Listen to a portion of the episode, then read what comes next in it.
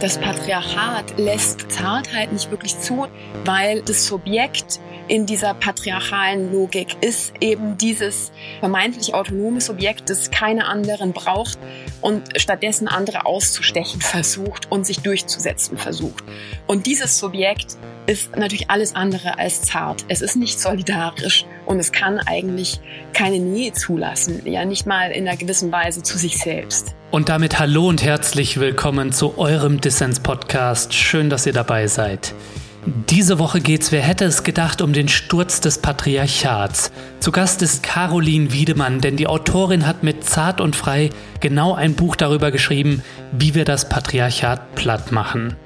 Wir sprechen unter anderem darüber, warum es Zärtlichkeit oder Zartheit braucht, um männliche Dominanz zu überwinden und wie Beziehungsweisen wie Co-Parenting und Postromantik schon jetzt die Norm von Mann und Frau als Familie untergraben. Ja, wir wollen auch direkt loslegen. Mein Name ist Lukas Undreker. Ich wünsche euch viel Spaß mit Dissens.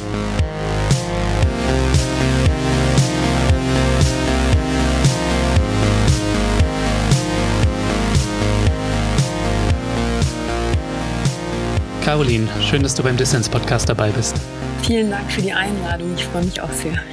Ja, wir wollen uns über dein schönes Buch Zart und Frei und über Feminismus und den Sturz des Patriarchats unterhalten. Wir leben ja in einer ziemlich feministischen Epoche. Gleichzeitig erleben wir aber in vielen Orten wirklich einen Backlash, einen antifeministischen. Gegen Genderpolitik und geschlechtliche Vielfalt wird ja vor allem im Internet, aber auf der Straße mobil gemacht. Mhm. Wieso kommt das eigentlich, Caroline, alles gerade so geballt? Ja, eben gerade aufgrund der ganzen feministischen, queerfeministischen Kämpfe und Errungenschaften in den letzten Jahren und Jahrzehnten, die du gerade selbst angesprochen hast. Da zeigt sich dann eben in den antifeministischen Mobilisierungen auch der Widerstand gegen diese feministischen Kämpfe. Da zeigt sich die Beharrlichkeit des Patriarchats, mhm. würde ich sagen. Und wenn ich sage die Beharrlichkeit des Patriarchats, meine ich das Beharren auf einer vermeintlich natürlichen binären Geschlechterordnung, das eben zum Ausdruck kommt, ja, als Widerstand gegen die feministischen Kämpfe, die in den letzten Jahrzehnten, ja, zum Glück äh, wieder so groß aufgekommen sind, die auch das erste Mal in dieser Form so transnational sind, also dass mhm. zum Beispiel die Ni Una Menos Bewegung auf dem lateinamerikanischen Kontinent gestartet ist und dann aber auch in verschiedenen europäischen Ländern extrem viele Frauen und Queers auf die Straße brachte.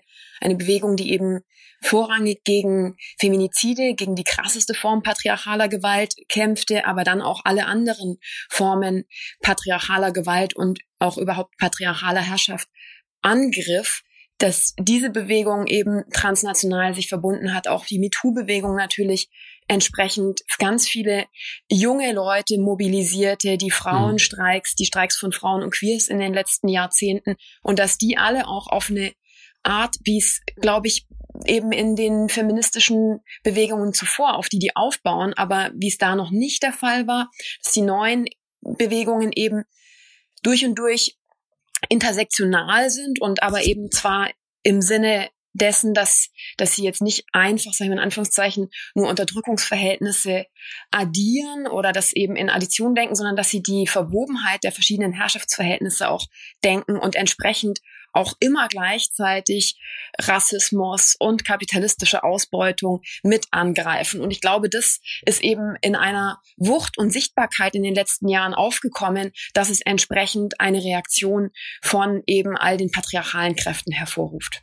Ja, Reaktion beschreibt es wirklich gut, denn die feministische Bewegung ist klar in der Offensive und gleichzeitig gibt es diesen heftigen Backlash deswegen und der kommt von vielen Seiten, von rechts, aus der Mitte der Gesellschaft und auch zum Teil von links. Ja. Lass uns mal einen Blick darauf werfen, angefangen bei der extremen Rechten, also bei der AfD und Konsorten. Mhm. Was sind da die Gründe, dass die Rechten bei Gendersternchen und Gleichstellungspolitik ja so zu geifern anfangen? Mhm. Ähm, ja, du hast angesprochen, genau die die extrem rechten Kräfte, bei denen die antifeministische Motivation am deutlichsten sichtbar wird und auch eben die letztlich in ihren antifeministischen Mobilisierungen auch die Verwobenheit der Herrschaftsverhältnisse in einer gewissen Weise auch selbst aufzeigen.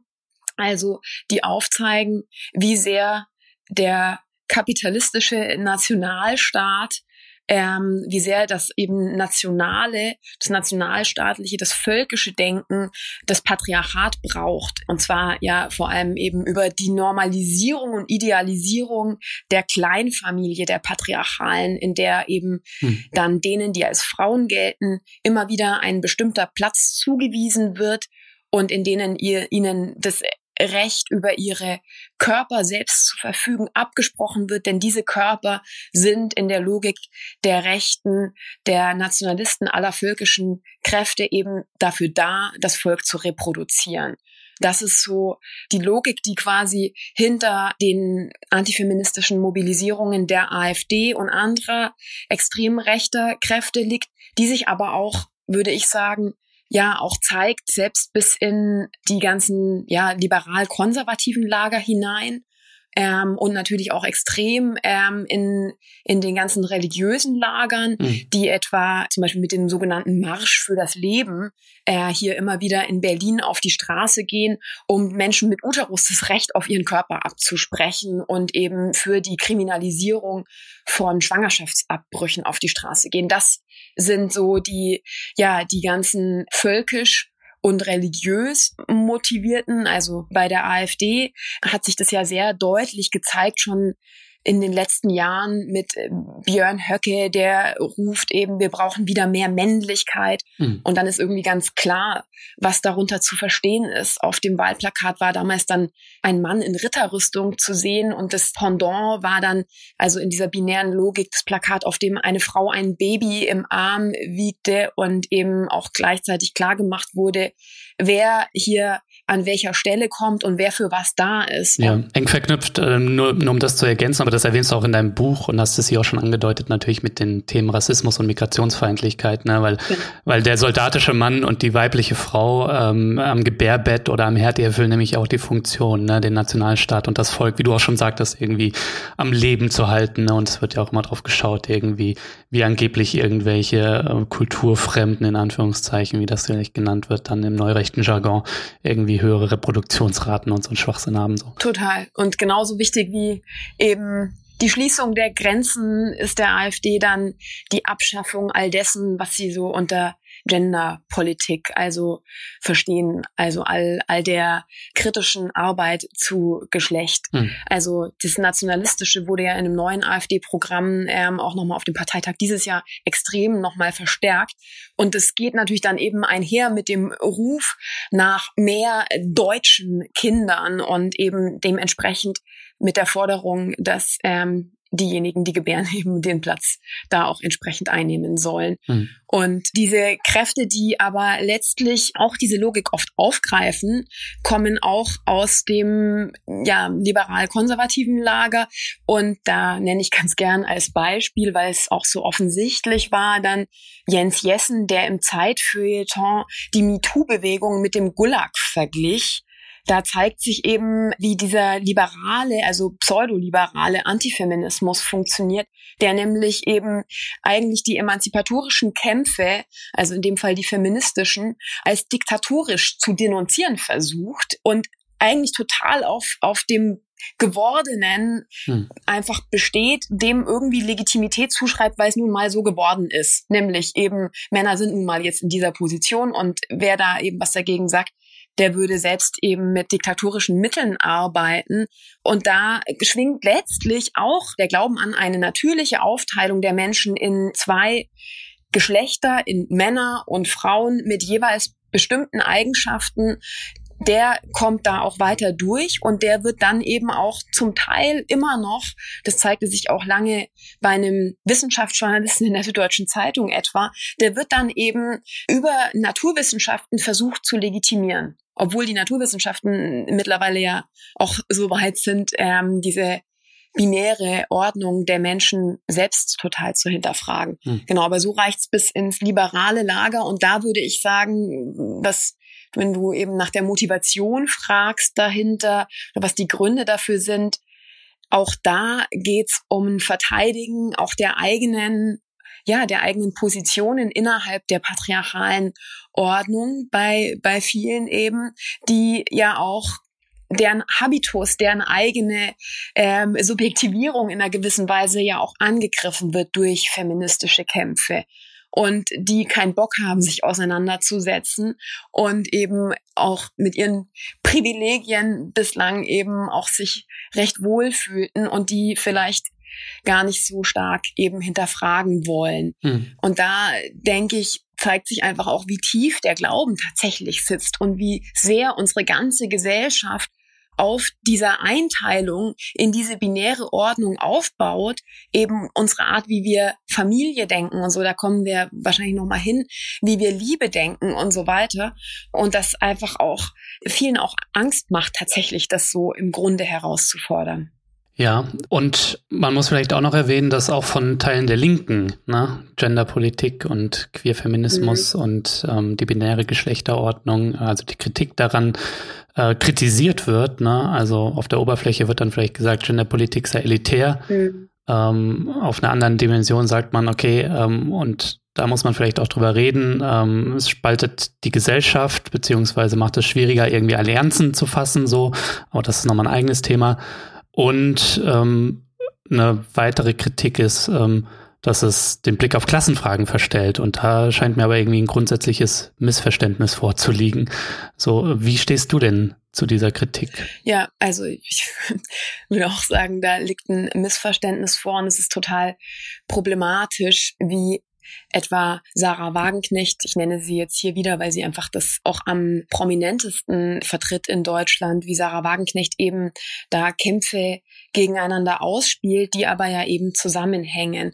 Also die etwa eben einen queer-feministischen Kampf, also einen Kampf zum Beispiel für Rechte von Menschen, die sich nicht in die binäre Ordnung pressen lassen, wie sie deren Kämpfe als elitär abtut. Das ist ja hochproblematisch, weil es total viel Leid quasi eigentlich toleriert einfach. Und das ist ja was, was per se nicht links ist. Also es sollte ja sowieso auch die Emanzipation aller Menschen im Blick sein, selbst wenn die marginale Positionen haben oder eben marginalisiert sind. Gerade dann sollte eine Linke sich auch mit den Anliegen beschäftigen und auch immer wieder die Fragen eben, was ist eigentlich normal, was wird wie normalisiert und was wird marginalisiert eben auch selbst stellen. Hm. Und gleichzeitig ist es problematisch, weil es eben so sehr missachtet, wie tief der Kapitalismus in der bürgerlichen Gesellschaft, in unserem ja, bürgerlichen Nationalstaat auf diese binäre Geschlechterordnung ja auch angewiesen ist und mit der immer wieder arbeitet und wie da doch eben die ausgebeutetsten Menschen, also sowohl innerhalb unseres Nationalstaats als auch dann im, im globalen Rahmen eben auch Frauen sind und dass das eben auch kein Zufall ist. So. Jetzt, wo du das so sagst, ich frage mich, hat Sarah Wagenknecht eigentlich jemals was zum Gender Care Gap oder zum Gender Pay Gap gesagt? Also wie Frauen und andere nichtmännliche ja. Geschlechter in der sexistischen Arbeitsteilung in unserem gegenwärtigen Kapitalismus ausgebeutet werden? Weiß ich nicht. Hast du aber von ihr da mal was zu gehört? Wenn nicht, vielleicht muss ich sie mal einladen und sie dann darauf festnageln, was sie eigentlich dazu sagt, so, weil das, das zeigt ja die Verwobenheit von Klassenpolitik und Geschlechterpolitik, so, ne? Total wäre super interessant, das zu diskutieren, genau. Und ich will auch gerne da noch ergänzen, was so bei manchen Linken, also jetzt bei Sarah Wagenknecht ist das, glaube ich, gar nicht so die Hauptthese. Also bei ihr ist es, glaube ich, einfach wirklich ein sehr, ja, einfaches Abwerten von einer ganzen Reihe von Kämpfen, die sie dann eben als identitätspolitisch abtut. Es gibt aber ja auch innerhalb der Linken manchmal die Tendenz, eben noch in so Haupt- und Nebenwiderspruch zu denken mhm. und eben davon auszugehen, dass sich ja die patriarchale Unterdrückung von alleine auch mit aufhebt, wenn nur der Kapitalismus überwunden ist. Und ich glaube, dass es ein bisschen schwierig ist, so zu denken, weil die Herrschaftsverhältnisse, auch wenn sie so sehr sich wechselseitig bedingen, haben aber ja auch im Hier und Jetzt eine ganz eigene Wirkmächtigkeit. Und sexualisierte Gewalt äh, funktioniert gerade äh, relativ unabhängig von Lohnarbeitsverhältnissen auch. Und das ist total relevant. Also natürlich würde ich eben sagen, antikapitalistische Kämpfe, also die sich konkret auf Lohnarbeitsverhältnisse beziehen, sind total notwendig. Und genauso notwendig sind aber auch eben Kämpfe, die sich allein gegen ähm, alle Formen sexualisierter Gewalt beziehen. Und das ist auch, finde ich, eben super wichtig, dass dass das auch in der Linken ernst genommen wird. Hm. Und wenn es eben nicht gleichermaßen ernst genommen wird, dann zeigt sich darin ja auch, dass vielleicht eben diejenigen, die die Definitionshoheit innehaben, nicht so sehr betroffen sind von sexualisierter Gewalt. Voll. Das muss eine Linke ernst nehmen und ähm, was du aber auch in deinem Buch ansprichst, ein Feminismus und das kann er wahrscheinlich von diesen Debatten, die von linker Seite immer mal wieder angestichelt werden, muss auch eine Klassenpolitik genau. ähm, ernst nehmen. Ne? Sonst endet es am Ende irgendwie in so einem neoliberalen Feminismus und einem Business Feminism, ja. wo es dann nur darum geht, dass wenige, vor allem weiße Frauen irgendwie ähm, in der Konkurrenzgesellschaft irgendwie dann es auch irgendwie hochschaffen. Und das ist natürlich ein Thema für sich, ne, sozialer Aufstieg, aber das vergisst dann vielleicht die vielen äh, Flinter-Personen, die irgendwie zum Beispiel in der Pflege oder sonst wo arbeiten. Ne? Genau, deswegen ich auch sagen, das ist in meinem Buch mir so wichtig gewesen, auch eben zu zeigen, wie sehr diese ja, auch diese postfeministische Episode so als, als Reaktion auch so auf die zweite Welle des Feminismus oder zweite und dritte Welle des Feminismus, wie gut die eben mit so einer neoliberalen Agenda zusammenpasste, so in den 80er, 90er Jahren noch, wo dann eben so quasi man von also gesamtgesellschaftlich davon ausging, naja, jetzt ist aber auch schon formale Chancengleichheit erreicht und ab da ist jetzt jede ihres eigenen Glückes Schmied und hm. wie krass das entsprechend also Klassengesellschaft verschärft, so ein Denken und das ist aber auch gleichzeitig eine bestimmte Art eben der Objektifizierung von Flinter-Personen auch nochmal mit verschärft hat. Das fand ich auch wichtig zu zeigen. Also wie der Neoliberalismus einfach wirklich ja immer nur schädlich ist. Hm. Wollen uns nachher auch noch kurz über das Verhältnis Patriarchat und kapitalistische Ausbeutung unterhalten. Aber zunächst einmal möchte ich kurz auf dein Buch zu sprechen kommen. Zart und frei vom Sturz des Patriarchats heißt es. Caroline, sag uns doch mal, warum hast du dieses Buch geschrieben?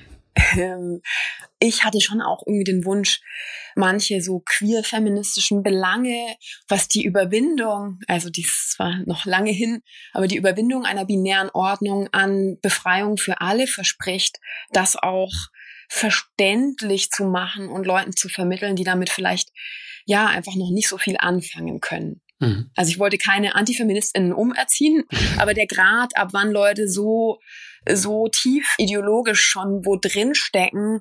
Ja, also ich hoffe und habe auch, das ist ganz schön, manchmal Rückmeldungen gekriegt von irgendwelchen Cis-Typen, die das Buch äh, gelesen haben, von denen ich irgendwie auch vielleicht nicht gedacht hätte und oder die eben selbst geschrieben haben, sie hatten davor mit Feminismus nichts am Hut und ähm, und verstehen jetzt irgendwie ein bisschen was mehr und haben auch irgendwie den Eindruck, dass sie ihre eigene Rolle darin mehr sehen. Das ist natürlich das mhm. Schönste, wenn ich so eine Rückmeldung kriege oder auch eine Rückmeldung.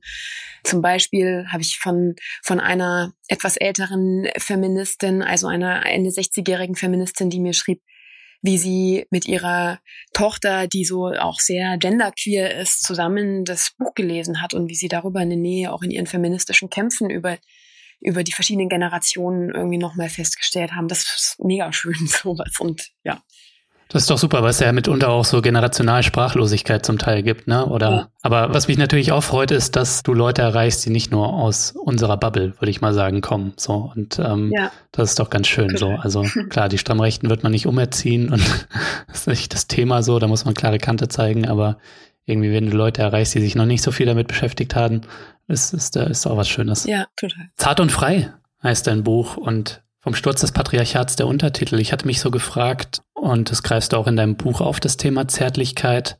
Was macht eigentlich das Patriarchat mit Zärtlichkeit? Hm. Das Patriarchat lässt Zärtlichkeit, Zartheit nicht wirklich zu und mh, hm, da würde ich gerne noch mal kurz zurückgreifen. Zartheit, der Begriff, da bin ich eigentlich vor allem von zwei TheoretikerInnen beeinflusst. Einmal von Adorno in Minima Moralia beschreibt er Zartheit als das Bewusstsein der Möglichkeit zweckfreier Beziehungen, das selbst die Zweckverhafteten noch streift. Und dieses zweckfreie Beziehung heißt ja wirklich solidarische Beziehungen, mhm. die es eben in einer kapitalistischen Gesellschaft ja eigentlich kaum geben kann, eine, eine wirkliche Solidarität. Aber es gibt das Bewusstsein, dass es die doch geben kann. Da ist ja so ein utopisches Moment drin. Und dann gibt es bei Bell Hooks in All About Love, dem Buch, das jetzt endlich auch auf Deutsch erschienen ist gerade, ja auch so die Art, wie Bell Hooks Liebe beschreibt und auch eben Zärtlichkeit beschreibt da drin, einen Umgang von Menschen miteinander, der eben auch nicht strategisch ist, der nicht misstrauisch ist, in dem die Menschen ja einander respektvoll, rücksichtsvoll begegnen und aber auch voller Vertrauen darauf, wenn sie einander doch verletzen, das eben auch zu klären zu können, verzeihen zu können. Und diese Art von Zartheit, von achtsamen, zärtlichen Umgang, die ist im Patriarchat eigentlich sehr schwer möglich, mhm. weil eben die Menschen als Männer und Frauen aufgeteilt sind und einander in einer gewissen Weise schon sowieso misstrauisch begegnen müssen, weil sie in dieser patriarchalen Logik davon ausgehen, dass jeweils dieser komplementäre Part, sie werden ja gedacht in Mann und Frau mit bestimmten Eigenschaften, die sich zwar ergänzen, die aber von Grund auf unterschieden sind, also nämlich der Mann als der Teil der Menschheit, der für das starke, durchsetzungsfähige, konkurrenzorientierte, rationale steht und die Frau dagegen als eben emotional abhängig, passiv, aber von Haus aus fürsorglich und so weiter. Ähm, da ist eben auch klar, was ähm, eigentlich quasi so in der bürgerlichen Gesellschaft an erster Stelle kommt. Und da ist ja vor allem auch eben das Subjekt in dieser patriarchalen Logik ist der Mann, ist eben dieses vermeintlich autonome Subjekt, das keine anderen braucht und stattdessen andere auszustechen versucht und sich durchzusetzen versucht. Und das ist ja quasi so das Ideal des Subjekts in dieser bürgerlichen, patriarchalen und eben kapitalistischen Gesellschaft. Da sieht man wieder, wie gut es zusammenpasst. Hm. Und dieses Subjekt ist natürlich alles andere als zart. Es ist nicht solidarisch und es kann eigentlich keine Nähe zulassen, ja, nicht mal in einer gewissen Weise zu sich selbst. Hm. Ja, diese Männlichkeitsbilder irgendwie äh, Dominanz stark sein und andere ausstechen, im Konkurrenzkampf bestehen dann nochmal, äh, dann auch im vor allem im Arbeitskonkurrenzkampf, der ja einen Großteil unseres Lebens bestimmt, ne? Mhm. Die sind immer noch super wirkmächtig und beharrlich, diese Bilder, ne? Und die prägen ja auch, glaube ich, ähm, äh, auch für Frauen, ne? Und andere nicht-männliche Geschlechter irgendwie das Zusammenleben. Genau, das ist eigentlich das, was in dem Buch ähm, dann in dem Teil, als ich da auch eben zu kritischer Männlichkeit schreibe oder Auseinandersetzung, kritische Auseinandersetzung mit Männlichkeit, die hm. sehr zunehmend auch eben so Männlichkeitsanforderungen in der kapitalistischen Gesellschaft eben ja auch sich an diejenigen richten, die eigentlich gleichzeitig immer noch auch als Frauen adressiert werden und an die dann quasi ja auch noch mal krasser dann äh, beides gerichtet wird. Also einerseits ist so die Zurichtung als als Frau, die bedeutet du bist irgendwie auf diesen männlichen Blick von außen angewiesen und bist eigentlich passiv und musst dich irgendwie in einer gewissen Weise auch immer wieder, ja, darum kümmern, den Männern zu gefallen, ihnen zu dienen und so weiter. Und mhm. gleichzeitig aber eben sind all die, die auch eben da als Frauen interessiert sind, ja auch selbst in Lohnarbeitsverhältnissen auch diesen Männlichkeitsanforderungen, nämlich eben selbst dann irgendwie kompetitiv sein zu müssen, durchsetzungsfähig und mhm. auch so Ellenbogen ausfahren. Ja, da kommt dann alles Blöde vom Patriarchat noch zusammen, so. Mhm.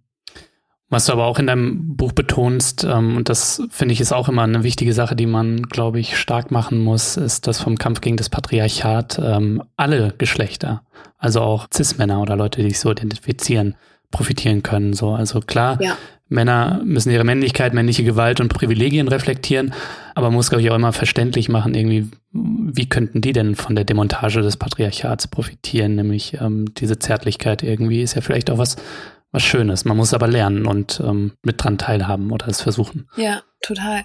Also diese binäre patriarchale Ordnung, die legt ja auch schon total den Rahmen fest für diejenigen, die eben darin als Jungen ähm, adressiert werden von klein auf, die als Männer dann sozialisiert werden die auch eben einem bestimmten Muster immer wieder entsprechen müssen. Und trotz all der feministischen Errungenschaften werden weiterhin, sieht man ja schon bei Kleinkindern, die Kinder in, in zwei Gruppen aufgeteilt und unterschiedlich adressiert. Und da, da hat sich sogar eben so eine so eine binäre Logik, die schon Kinder betrifft, hat sich sogar in einer gewissen Weise in den Jahrzehnten von, sagen wir, von den 80ern bis heute so eher verstärkt. Und das mhm. führe ich im Buch ja eben auf diese Phase, auf diese postfeministische neoliberale Phase dann, also nicht nur eine Phase, sondern die wirkt ja auch total weiter noch. Und gerade der Neoliberalismus hat ja hat sich da verstärkt. Und das das stellen ja auch äh, Soziologinnen wie zum Beispiel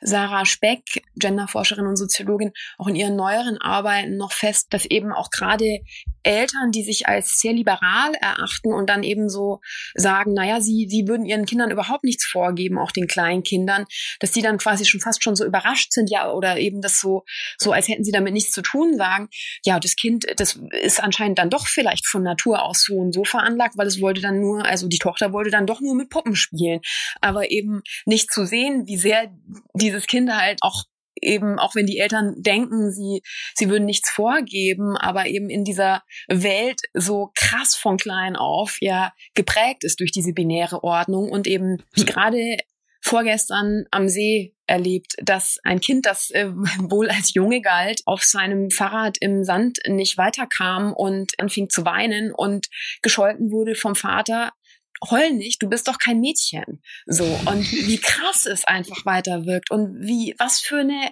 schreckliche Einhegung das auch für diejenigen, die darin als Männer eben sozialisiert werden ist. Die alles in sich irgendwie unterdrücken müssen, was als weiblich gilt, so.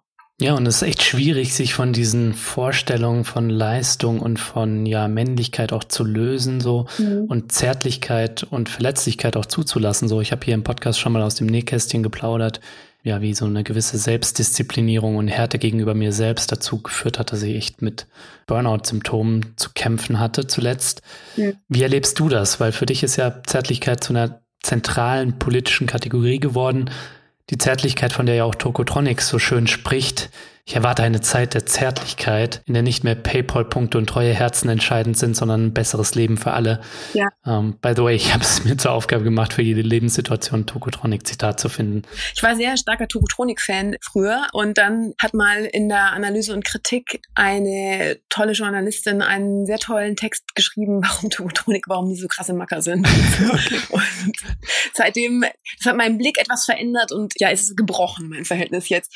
Schön, ich bin immer für Ambivalenz Ambivalenzen zu haben. Ja, aber genau, natürlich stand auch Tokotronik für irgendwie so eine Art von, mehr so ein Männlichkeitsideal auch unterlaufen und das fand ich auch sehr gut. Ich habe zeitgleich dann ähm, Courtney Love ganz toll gefunden und das war dann natürlich eine ganz schöne Ergänzung irgendwie hm. und Whole insgesamt. Ja, aber wie du schon selbst bei dir das so beschrieben hast, also auch ich, obwohl ich ja als Frau sozialisiert wurde, bin aber auch innerhalb dieser kapitalistischen Gesellschaft ja auch sehr stark mit so einem Leistungsideal natürlich aufgewachsen und mit genau allen Selbstdisziplinierungs- und Selbstkontrolle-Mechanismen, die wir uns so antrainieren müssen und so. Und das, ja, das fanden meine Friends und ich, viele halt dann irgendwie auch schon als Jugendliche natürlich doof. Hm. Aber so, als ich über Zartheit dann gelesen habe, eigentlich so eben im Rahmen meines Studiums dann als ich so kritische Theoriezeug mir angeguckt habe, dass eben die Frage eben nach dem, wie kommen wir da raus, wie kommen wir aus dieser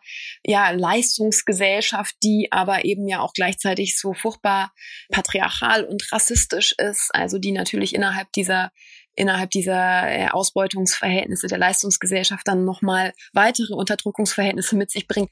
Da war immer die Frage nach der Solidarität so groß. Und, hm. und äh, letztlich bin ich von der Frage nach der Solidarität zu diesem Konzept der Zartheit gekommen, wie ich es gerade vorher meinte. Und das verbindet ja auch so quasi die beiden Begriffe und Konzepte, Solidarität und Zartheit, verbinden dann auch so diese vermeintlich getrennten Sphären des Öffentlichen und des Privaten mhm. und zeigen ja eben so stark, dass unsere sogenannten Intimbeziehungen natürlich hochpolitisch sind und der Umgang, der, der zwischenmenschliche Umgang, alle unsere Praktiken, dass die ja eben mit der Frage, wie wir uns gesamtgesellschaftlich organisieren, total zusammenhängen. Und genau, das, das ist so das, was mich an diesen Konzepten so interessiert hat.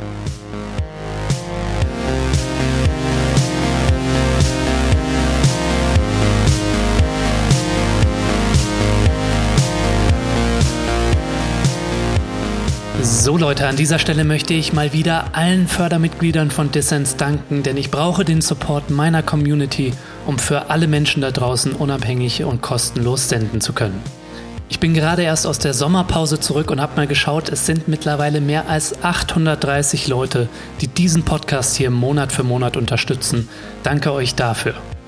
Wir dürfen natürlich gerne noch ein paar mehr Leute werden, also wenn dir dieser Podcast gefällt und du noch nicht dabei bist, dann werde doch jetzt Fördermitglied. Mitmachen kannst du schon ab 2 Euro im Monat und du machst Dissens damit nicht nur möglich, nein, es winken auch Goodies und du hast jede Woche die Chance auf coole Gewinne. Dieses Mal verlose ich das Buch von Caroline Wiedemann, Zart und Frei, vom Sturz des Patriarchats. Alle Infos zum Buch und dazu, wie du bei Dissens mitmachen kannst, gibt's natürlich in den Show Notes und auf dissenspodcast.de.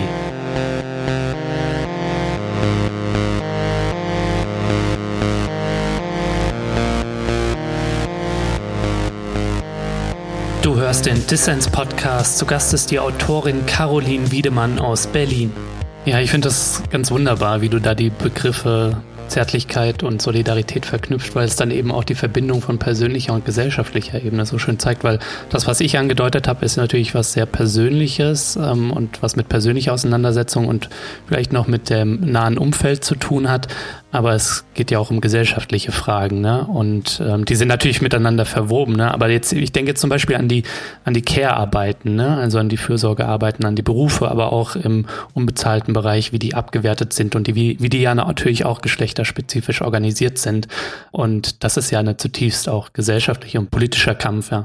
Total. Und das ist aber ja eben auch so ein Ding, eben, dass in der bürgerlichen Gesellschaft diese binäre Ordnung, die die Menschen eben in Mann und Frau teilt, dass die gleichzeitig auch diese binäre Sphärenteilung in Produktions- und Reproduktionssphäre auch eben entlang der binären Geschlechterlogik eben auch vorgenommen hat und entsprechend eben die Reproduktionssphäre äh, analog äh, zur Abwertung des Weiblichen auch abwertet und eben ja auch immer versucht hat, ins Private zu verlagern. Und das ist nämlich dann eben quasi die nächste Ebene, dass eben auch die Sphärentrennung in öffentlich beziehungsweise staatlich oder auch politisch und privat, dass diese Teilung da auch eben zutiefst patriarchal ist und dass sie gleichzeitig auch für die Aufrechterhaltung dieser eben kapitalistischen Wirtschaftsweise, Organisationsweise auch immer wieder sorgt hm. und auch all das Leid, das eben durch das Patriarchat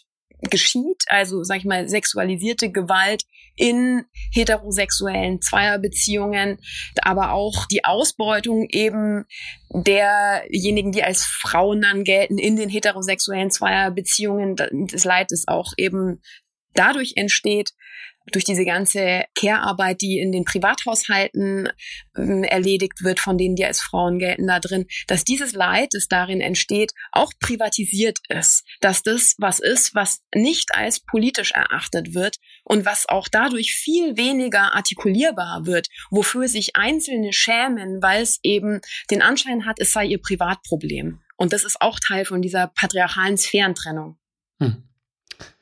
Du hast jetzt natürlich auch schon angedeutet, den Zusammenhang Kapitalismus und Patriarchat. Ähm, ich würde trotzdem gerne noch mal ein bisschen detaillierter darauf eingehen, wie diese beiden Dimensionen verbunden sind, ja. Äh, weil wir hatten es eingangs schon erwähnt, ähm, es wird oft irgendwie so getrennt, ne, der Kampf für Geschlechtergerechtigkeit und der Kampf gegen Ausbeutungsverhältnisse und äh, das äußert sich dann so in Personen wie Sarah Wagenknecht und ich halte es für grundsätzlich falsch. Deswegen hätte mich jetzt noch einmal aus deiner Perspektive interessiert, weil, weil du das so schön in deinem Buch auch beschreibst, wie das zusammenhängt, wo du da gegenwärtig äh, die Verbindungen siehst. Und vielleicht hast du ja auch ein eindrückliches Beispiel, an dem man es deutlich machen kann.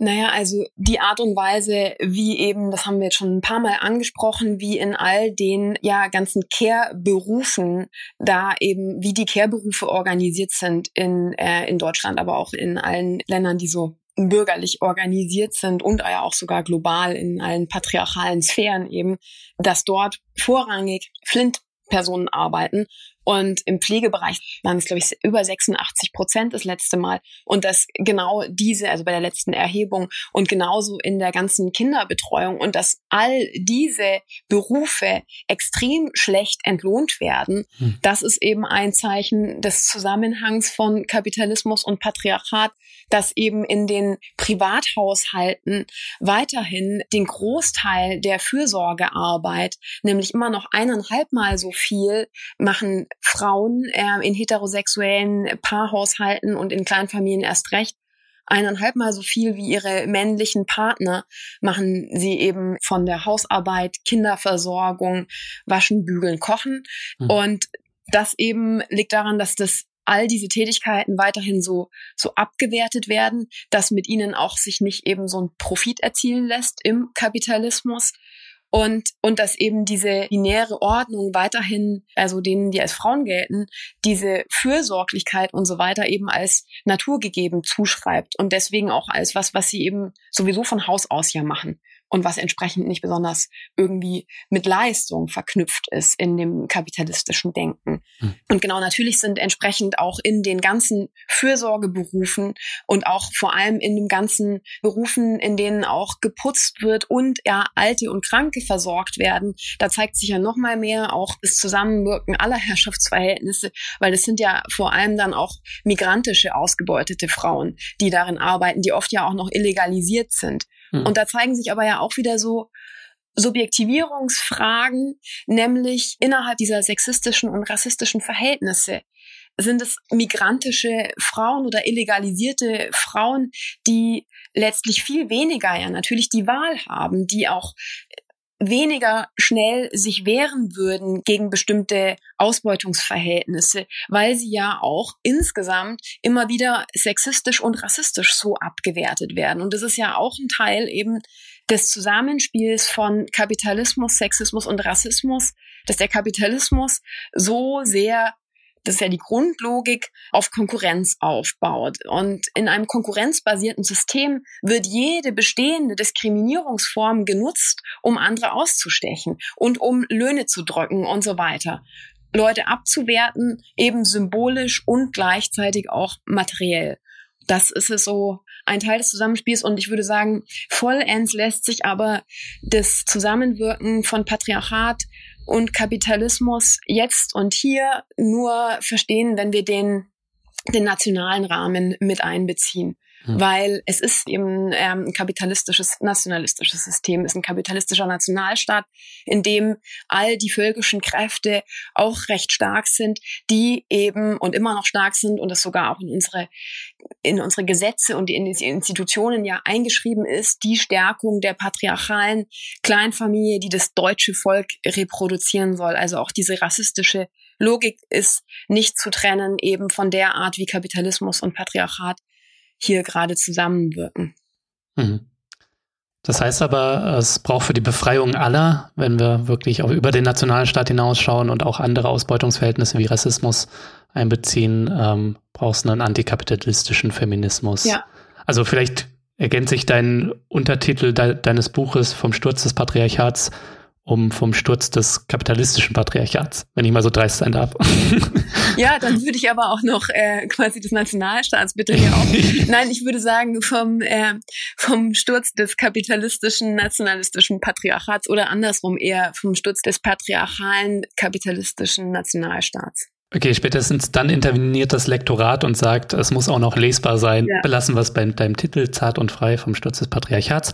Ich hätte noch interessiert, wenn wir so auf die Perspektiven der Überwindung, ne, des Sturzes schauen, den du ja auch erwähnst. Ähm, spielt eigentlich der Begriff der Care Revolution für dich da eine zentrale Bedeutung oder hat er für dich eine zentrale Bedeutung? Und wenn ja, welche Dimensionen hat das für dich? Ich finde all die Kämpfe, die sich so anknüpfen an Care Revolution, extrem wichtig und die stehen auch für ganz vieles, was ich in diesem Buch ja als zentral für gesamtgesellschaftliche Emanzipation irgendwie so werte, nämlich ähm, Aufwertung von Sorgearbeit, von so Zartheit und so weiter. Und ich habe den Eindruck, dass es gerade im Rahmen der Frauenstreiks oder der Flinterstreiks in den letzten Jahren, dass die ja auch anknüpfen an Konzepte aus dem Care Revolution Umfeld so.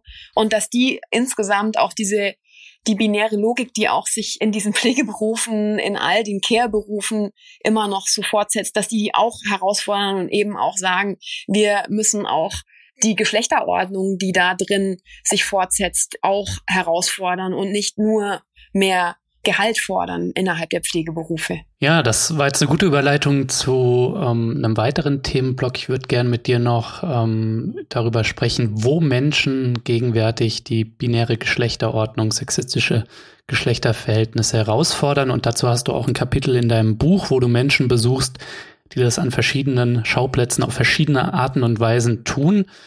Da hätte mich einfach mal interessiert, worauf bist du da gestoßen bei deinen Recherchen? Was hat dich da vielleicht besonders beeindruckt? Welche Praktik? Also ich gehe da ja eben irgendwie so mehreren Phänomenen nach und, und letztlich ist diese Auswahl dadurch getroffen, dass ich in dem mittleren Teil ähm, erörtert habe, wie sich mit der Entwicklung der bürgerlichen Gesellschaft so eine patriarchale Logik so fest verankern konnte und eben auch die Beharrlichkeit dieser Logik so begründen konnte. Und da gehe ich ja schon mit Engels erstmal auf so die, die Ursprünge der, dieser patriarchalen Kleinfamilie auch zurück. Und dann aber versuche ich so zu analysieren, inwiefern sich zu Beginn der bürgerlichen Gesellschaft mit dieser äh, Neufundierung der binären Ordnung über die Naturwissenschaften, die damals quasi so das Fundament der binären Ordnung, der patriarchalen Ordnung nochmal legten und behaupteten, ähm, wie sich darüber dann ein Konzept der romantischen Liebe und der entsprechend zugehörigen patriarchalen Kleinfamilie, mhm. ähm, also Mutter, Vater, Kind und eben Mutter und Vater haben entgegengesetzte Eigenschaften und beide jeweils ihren Platz in der Gesellschaft und ähm, sind aber eben aufeinander angewiesen und müssen sich so in Paaren organisieren und die Frau wird eben fortwährend abgewertet in dieser Logik. Das haben wir jetzt schon ein paar Mal gehabt. Also wie sich innerhalb vor allem dieses Konzepts des Zusammenlebens die patriarchale Ordnung und aber auch eben diese völkische Ordnung, die nationalstaatliche Ordnung immer wieder reproduzieren kann. Mhm. Innerhalb auch eines Denkens von Familie, dass diese Familie als auch so abgeschlossene Einheit sieht. Die sind so eben Keimzelle der Nation, verteidigen nach außen ähm, irgendwie ihr Hab und Gut, ähm, Eigentumsverhältnisse Verhältnisse sind auch strikt ähm, familiär geregelt. Es wird vererbt genau innerhalb dieser, also wie so Gene und Geld dann eben innerhalb dieser Logik zusammengedacht werden. Blutsverwandtschaft total relevant ist und eben diese über diese Naturalisierung der Geschlechterrollen innerhalb der patriarchal-binären Ordnung auch immer wieder dieses Kleinfamilienkonzept aufrechterhalten bleibt und eben aber auch die Abwertung und Objektifizierung von Frauen da drin. Dann habe ich mir entsprechend in, in dem hinteren Teil dann angeschaut, was sind denn die, die Phänomene, die irgendwie diesen Lebensmodell und ja und auch dieser patriarchalen Grundordnung, die unterlaufen und speziell mhm. auf dieser Ebene eben der Beziehungsverhältnisse, der eben vermeintlich privaten Beziehungsverhältnisse habe ich dann mir Dinge angucken wollen und Lebens- und Liebesweisen und aber auch eben beispielsweise so ja Entwicklungen in den letzten Jahren, dass Flint-Personen zunehmend auch so ihre Körper auch nochmal antipatriarchal, sag ich mal, entdecken und eine Art von, ich habe es genannt, queerfeministische sexuelle Befreiung, die auch sichtbar wird in den letzten Jahren,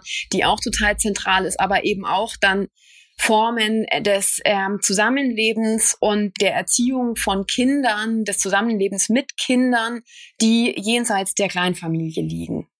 Ja, du sprichst ja zum Beispiel zwei Konzepte an, die vielleicht nicht jedem von unseren ZuhörerInnen etwas sagen.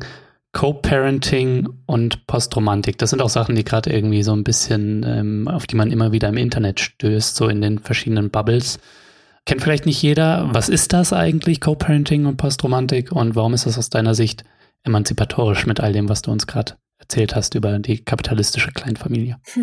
Also Co-Parenting ist jetzt auch nur so ein bisschen so ein Schlagwort dafür, was ich dann auch aufgreife, aber eigentlich genau geht's ja um eine Entscheidung dafür, in größeren Wohngemeinschaften, Hausprojekten heißt es dann ja oft irgendwie auch in der linken Szene und so, zusammenzuleben und da Kinder zu haben oder auch nicht. Deswegen, da fallen bei mir auch dann schon auch Wohnformen und Zusammenlebensformen drunter, die auch nicht unbedingt Kinder erziehen müssen miteinander, aber gerade eben, weil in der Kleinfamilie Kindererziehung eben und Familie nach einer bestimmten Art definiert ist, eben in der, wie wir es jetzt öfters gesagt haben, in der diejenigen, die als Frauen gelten, auf mehreren Ebenen abgewertet und ausgebeutet werden, zeigt sich in diesen Zusammenhängen, die ähm, in denen etwa drei bis ähm, zehn Erwachsene zusammen Kinder aufziehen, egal welchen Geschlechts, in denen auch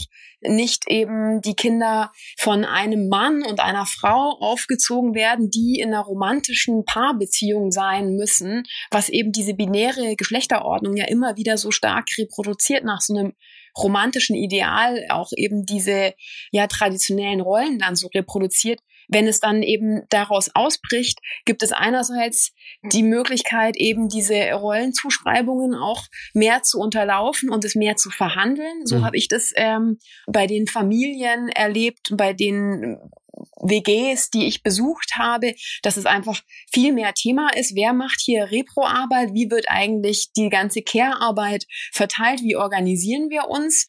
So ist es ja auch schon in vielen anderen großen WGs, auch wenn noch keine Kinder dabei sind, eben Thema. Und das bringt die Leute viel mehr dazu, auch eben zu fragen, wie wollen wir es denn auch gesamtgesellschaftlich machen? Was ist überhaupt Care-Arbeit? Wie gehen wir damit um? Statt es in dieser Kleinfamilienordnung einfach so zu machen, wie es halt erlernt wurde in der patriarchal-kapitalistischen Gesellschaft. Also quasi das ist ein progressiver Aspekt da drin oder emanzipatorischer Aspekt, dass eben die binäre Geschlechterordnung innerhalb dieser Familienkonstellation immer wieder auch anders herausgefordert wird und dementsprechend es nicht so leicht passiert, dass wieder diejenigen, die als Frauen gelten, in die Repro-Rolle rutschen. Hm. Bei Patrick, dessen Konstellation ich auch beschreibe im Buch, ähm, der wiederum mit seinem langjährigen Partner ähm, in einer, in einer Liebesbeziehung Beziehung ist, die aber auch eine offene Beziehung haben und also auch andere sexuelle Beziehungen parallel führen und der wiederum mit seiner besten Freundin Tina zusammen ein Kind gezeugt hat und und die dieses Kind in ja letztlich in der Wohnung, in der sie Patrick und Tina als nicht romantische Beziehung eben zu zweit leben, aber da gleichzeitig also da das Kind aufziehen, die fallen auch nicht so leicht in diese Kleinfamilien-Situation und sind gleichzeitig gleichzeitig auch mhm. nach außen hin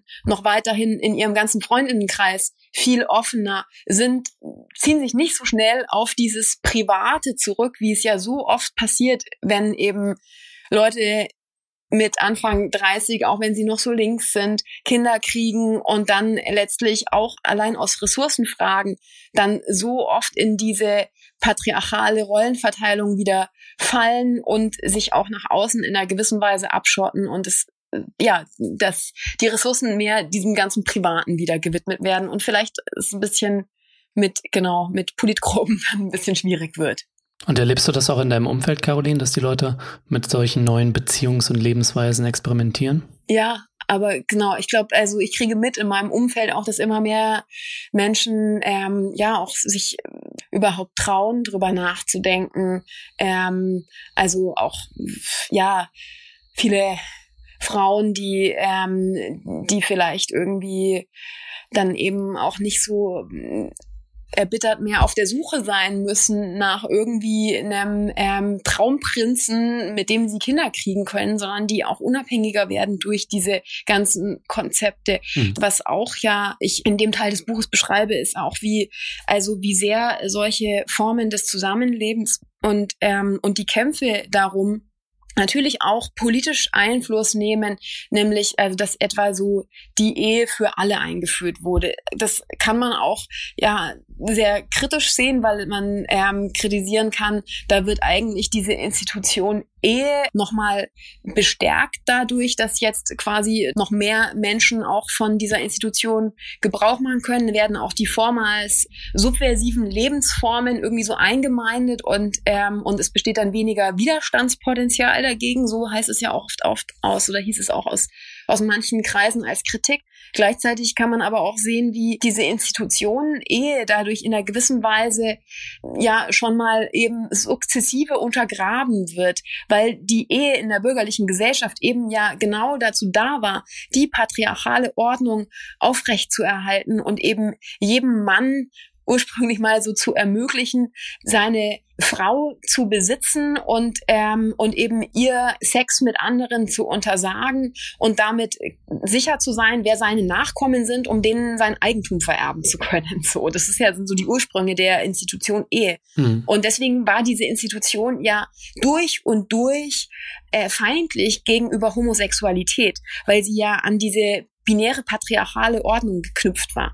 Und nun wird so eine Institution ja auch eben wenn, wenn sie dann so verändert wird, verliert sie vielleicht irgendwann, wenn sie dann auch noch weiter aufgemacht wird und immer mehr Menschen sich vermählen können und dadurch auch Solidargemeinschaften bilden können, verliert sie auch eigentlich ihre einstige Bedeutung. Und genau, man kann, ich will jetzt überhaupt nicht für die Ehe eintreten. Ich finde Ehe, man kann dieses ganze Konzept, man kann dann eben vielleicht auch mal weiterdenken und, und das tun ja auch so viele, die kämpfen dafür, dass es Möglichkeiten der ähm, Anerkennung von Solidarbeziehungen, die jenseits von dieser Kleinfamilie liegen, dass es Anerkennung eben für diese Solidarbeziehungen auch gesetzlich gibt und das wäre natürlich total schön, wenn die so im Grunde parallel zu einer Revolution, die wir dann noch äh, gestalten, einer antikapitalistischen, wenn die schon mal die Solidarnetzwerke von unten aufbauen gleichzeitig. Wollte gerade sagen, also die nächste Subversion nach der Ehe ist dann die Elternschaft und äh, das berührt ja viele Punkte, wie auch das Adoptionsrecht und so weiter. Ne? Also was ja. gilt dann am Ende als Familie und wer kann kann sie gründen, in welchen Formen? Ne? Genau, also die GegnerInnen der sogenannten Ehe für alle beharrten ja auch auf der alten Institution Ehe, damit eben keine schwulen und lesbischen Paare Kinder adoptieren dürfen, mhm. weil eben so ein krasser, schrecklicher, patriarchaler Glauben an die Natürlichkeit der Kleinfamilie da immer noch bestand. Und das, deswegen ist es auch ein ein wichtiger Schritt, eben solche gesetzlichen Anerkennungen zu schaffen, um auch Adoptionsrecht beispielsweise zu ermöglichen. Ja, Caroline, ich merke, das wäre einen eigenen Podcast wert. Die Zeit ist leider schon fortgeschritten, deswegen nur kurz zum Ausblick die Frage mit Bitte um kurze Antwort. Warum würden alle gewinnen, wenn wir das Patriarchat überwinden? Es würden alle gewinnen, weil wir nicht mehr innerhalb mh, hm, von bestimmten vorgegebenen Geschlechteridentitäten, Rastern nach Geschlechtsidentitäten sozialisiert werden würden, weil wir alle freier uns entwickeln könnten und gleichzeitig, das ist das Erste und das Zweite, aber lässt sich genau das Patriarchat vermutlich nicht alleine abschaffen. Es ist so tief verbunden mit eben einem kapitalistischen Nationalstaat. Und wenn wir den abschaffen, wenn wir auch diese anderen Herrschaftsverhältnisse abschaffen, also wenn wir diesen Komplex, der die bürgerliche Gesellschaft ausmacht, überwinden, diesen Herrschaftskomplex, der auch das Verhältnis zu Natur, Kultur regelt, das dauert vermutlich noch lange, aber ähm, dann könnten wir in einer Welt leben, in der, in der wir frei sind. Und wir wären alle Menschen. Caroline, ähm, ich habe sehr viel gelernt. Ich danke dir vielmals, dass du dir die Zeit genommen hast. Danke fürs Gespräch. Vielen Dank dir. Danke sehr.